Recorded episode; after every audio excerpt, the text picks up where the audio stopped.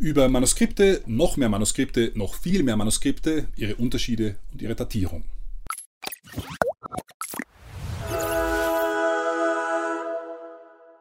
Für unsere Frage nach der historischen Glaubwürdigkeit der Evangelien ist nicht unerheblich, wie verlässlich unsere Quellen sind. Haben wir einen Text in der Hand, der dem ursprünglichen gleicht? Wurden die Evangelien nicht durch das ständige Kopieren verfälscht? Grundsätzlich gilt, je mehr Kopien und je älter die Kopien, die zudem keine wesentlichen Unterschiede aufweisen, desto besser ist die Quellenlage und desto zuversichtlicher kann man als Historiker sein.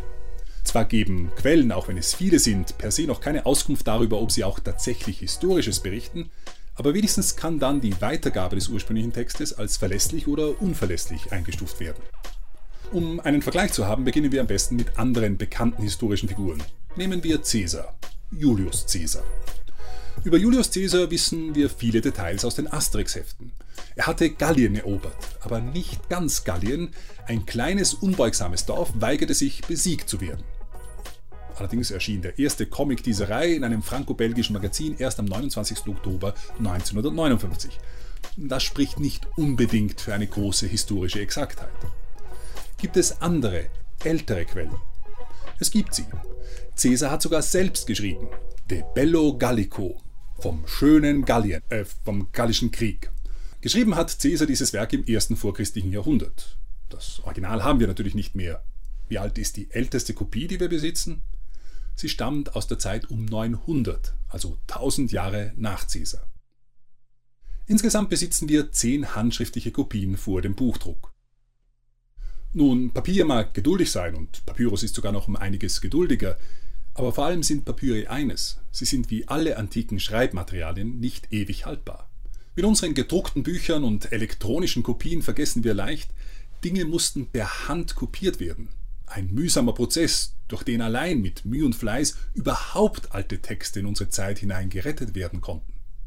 Die Originale selbst hielten sich meist nur einige hundert Jahre. Aber machen wir weiter. Was ist mit den Annalen des römischen Schreibers Tacitus? Geschrieben um das Jahr 100 liefern sie römische Geschichte von der Zeit des Augustus bis zur Zeit des Nero. Die älteste erhaltene Kopie stammt aus dem 11. 12. Jahrhundert. 20 alte Kopien liegen uns vor. Und vom Dichter Catullus, der 50 Jahre vor Christus schrieb, wir besitzen drei Kopien seiner Werke, von denen die älteste aus dem 16. Jahrhundert stammt. Von den griechischen Autoren der klassischen Antike besitzen wir durchschnittlich 20 handschriftliche Kopien, die älter als der Buchdruck sind. Bei vielen haben wir allerdings nur eine oder zwei Kopien.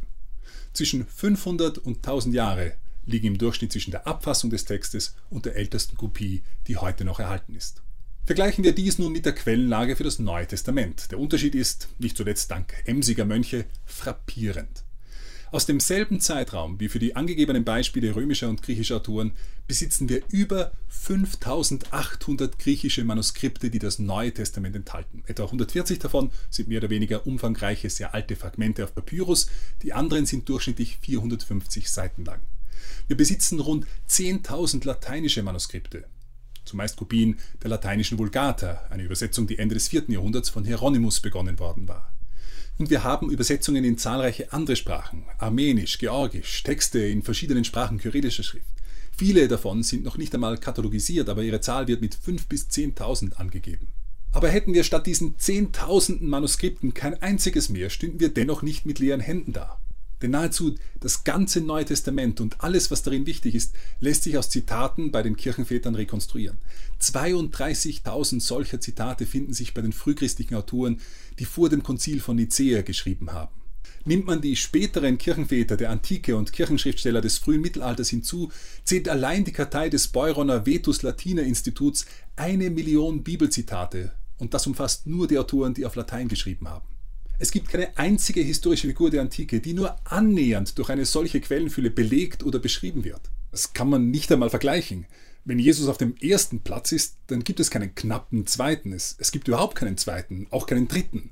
Das ist einfach eine komplett andere Liga. Freilich sagt diese Textfülle an sich natürlich noch nichts darüber, ob die Evangelien Jesus wirklich historisch korrekt darstellen. Aber, und das ist wichtig, wir haben ein Bild zur Verlässlichkeit der Weitergabe der Texte.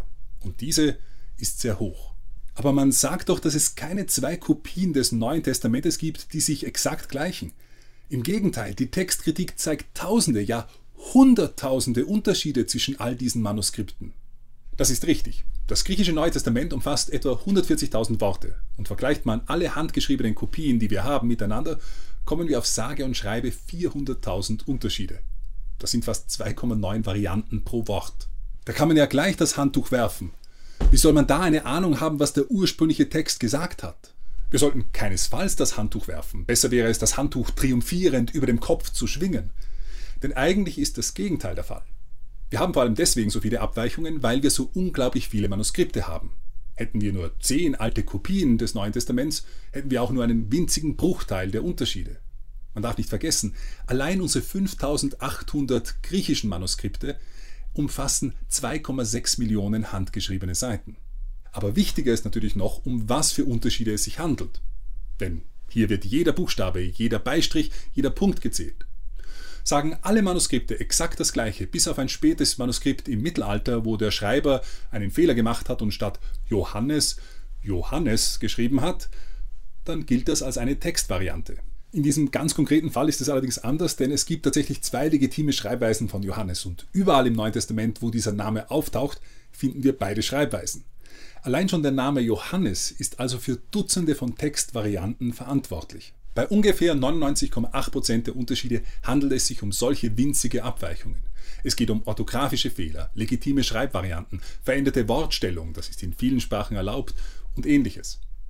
All das kann sich aus der Präferenz des Kopiisten oder durch Ungenauigkeit beim Abschreiben ergeben. Inhaltlich aber, und das wird von jenen, die diese Zahl der Variationen der Texte besonders betonen, oft unterschlagen, inhaltlich machen diese Unterschiede nun keinen Unterschied. Sie ändern den Inhalt nicht. Sie lassen sich in der Regel noch nicht einmal anders übersetzen. Johannes ist Johannes, egal in wie vielen Varianten er geschrieben steht. Lediglich bei ungefähr 2 Promille der Textvarianten kann man von echten Abweichungen sprechen. Sie betreffen meist Zusätze bzw. umgekehrt Auslassungen, die sich in verschiedenen Manuskripttraditionen befinden und dort so weiterkopiert wurden. Es sind echte Unterschiede, die den Text ändern, aber wie ändern sie ihn? Bei Markus 9,29 steht zum Beispiel, dieser Dämon kann nur durch Gebet und Fasten ausgetrieben werden. Der Zusatz und Fasten findet sich bislang nur in jüngeren Manuskripten. Es ist ein echter Unterschied. Aber wie bedeutend ist dieser Unterschied? Einige wenige Varianten sind signifikanter, wie das längere Ende im Markus-Evangelium, die Perikope von der Ehebrecherin bei Johannes oder das sogenannte Komma Johanneum im ersten Johannesbrief. Aber diese Unterschiede, die übrigens in modernen Bibelausgaben auch in Fußnoten gekennzeichnet sind, stellen höchstens Erweiterungen, Auslassungen oder theologische Kommentare dar. Sie ändern jedoch ebenfalls nichts am Inhalt der Botschaft Jesu oder an der Beschreibung seines Lebens. Es ist also nicht so, als würden uns in der Fülle der Textvarianten des Neuen Testaments verschiedene Jesusfiguren oder unterschiedliche Lehren begegnen. Für die Disziplin der Textkritik, die versucht, den originalen Text zu rekonstruieren, ist diese Textfülle mit all den Varianten absolut mühsam. Aber auf eine andere Weise ist sie sogar ein Segen. Denn sie zeigt eindeutig, dass der Text des Neuen Testaments nicht zentralistisch kontrolliert oder in späterer Zeit bereinigt worden ist. Das ist ein großer Unterschied etwa zum Koran, wo der dritte Kalif Uthman einen verbindlichen Text als Grundlage vorlegte und die Zerstörung aller anderen Texte und Fragmente, die davon abwichen, anordnete. Im Christentum hingegen wurde die Welt gleichsam mit Texten überschwemmt, und so kann uns die Fülle der Manuskripte eine hohe Gewissheit geben, dass unsere heutigen Texte den frühesten Texten inhaltlich weitestgehend gleichen. Das heißt, der Jesus, den wir aus den heutigen Bibeln kennen, ist derselbe Jesus, den auch die Christen der Antike kannten. Wie alt sind nun die frühesten Texte, die wir heute noch besitzen?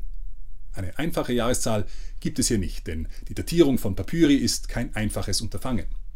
Nehmen wir zum Beispiel Papyrus 66. Es ist eines der ältesten und am besten erhaltenen Manuskripte und beinhaltet fast das gesamte Johannesevangelium. Gefunden wurde es 1952 in Jabal Abu Mana in Ägypten. Heute wird es in der Bodmer Papyri-Sammlung in Genf aufbewahrt.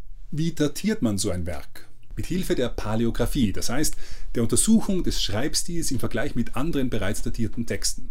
Für Papyrus 66 datiert der allgemeine Konsens der Forscher die Abschrift auf eine Entstehung um das Jahr 200. Aber Paläographie ist keine sehr exakte Wissenschaft. Daher gibt es auch Forscher, die von diesem Konsens abweichen. Sie halten eine frühere, aber auch wesentlich spätere Entstehung für möglich. Brent Nongbre empfiehlt etwa generell, man solle nicht zu eng datieren. Er hält sowohl eine frühere Abfassung im 2. Jahrhundert als auch eine Entstehung im 4. Jahrhundert für möglich. Wirklich genaueres kann man nur wissen, wenn der Text mit anderen Referenzdaten verbunden ist. Und eine solche Geschichte findet man zum Beispiel bei Papyrus 64, der in den letzten Jahrzehnten für einige Aufregung gesorgt hat. Bei Papyrus 64 handelt es sich um ein paar kleine Stücke aus dem 26. Kapitel des Matthäusevangeliums. Man spricht auch vom Magdalen Papyrus, weil er sich in der Sammlung des gleichnamigen Colleges von Oxford befindet. Entdeckt wurde er ebenfalls in Ägypten. Ägypten ist eine solche Fundgrube wegen des extrem trockenen Klimas in manchen Landesteilen. Nur unter diesen Bedingungen hat Papyrus überhaupt eine Chance, sich lange zu halten. Entdeckt also in Ägypten im Jahr 1901 wurden die Fragmente zunächst ins frühe dritte Jahrhundert datiert. Später verschob sich die Expertenmeinung auf einen Zeitpunkt um das Jahr 200. Doch 1994 datierte der Literaturwissenschaftler, Historiker und Papyrologe Carsten Peter Tiede das Fragment auf das erste Jahrhundert und sprach von einer Abfassung zwischen dem Jahr 40 und 70. Das wäre in der Tat eine Sensation und als solche ging sie auch durch die Presse. Vom Jesus-Papyrus war die Rede, weil man nun mitten in der apostolischen Zeit gelandet war. Viele Experten sind Tide in dieser Ansicht nicht gefolgt. Und doch gab es interessante Entwicklungen, die eine frühere als ursprünglich angenommene Datierung unterstützen. Philip Comfort und David Barrett argumentieren etwa, dass Papyrus 64 vom selben Schreiber abgefasst worden war wie Papyrus 4 und Papyrus 67 und sich ursprünglich im gleichen Kodex befand. Das bedeutet in der gleichen Schriftensammlung. Nun weiß man von Papyrus 4, dass die Fragmente zum Ausstopfen der Bindung eines anderen Kodex verwendet worden war. Recycling wurde auch schon damals großgeschrieben. Dieser Kodex mit Werken des Philon musste in der ersten Hälfte des dritten Jahrhunderts entstanden sein, denn gefunden wurden die Seiten in einem Gefäß, das man im Jahr 250 in einer Wand eines Hauses in Koptos eingemauert hatte. Das bedeutet, dass das ursprüngliche Manuskript von P4, um auf diese Weise recycelt zu werden, schon eine gewisse altersbedingte Abnutzung aufweisen musste. Daher geben die beiden Autoren ein Zeitfenster für die Entstehung von P4 zwischen den Jahren 150 und 175 an. Gleiches gilt demnach für P67 und den Magdalen Papyrus. Die Datierung von Papyri ist also nicht einfach und selten so zwingend, dass man exakte Angaben zum Entstehungsjahr machen kann. Aber spannend ist ihre Untersuchung allemal.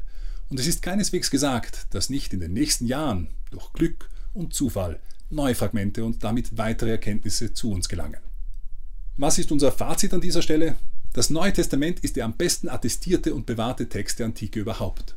Die zahlreichen alten Manuskripte, die Übersetzungen, die große geografische Verbreitung und die Fülle an Textzeugen sind beeindruckend und unvergleichlich. Vor allem aber bezeugen sie bei all ihren fast ausschließlich winzigen Variationen die authentische Weitergabe der ursprünglichen Quellen und des Kerns der christlichen Botschaft. Das ist ein guter Grundstock, auf dem man aufbauen kann.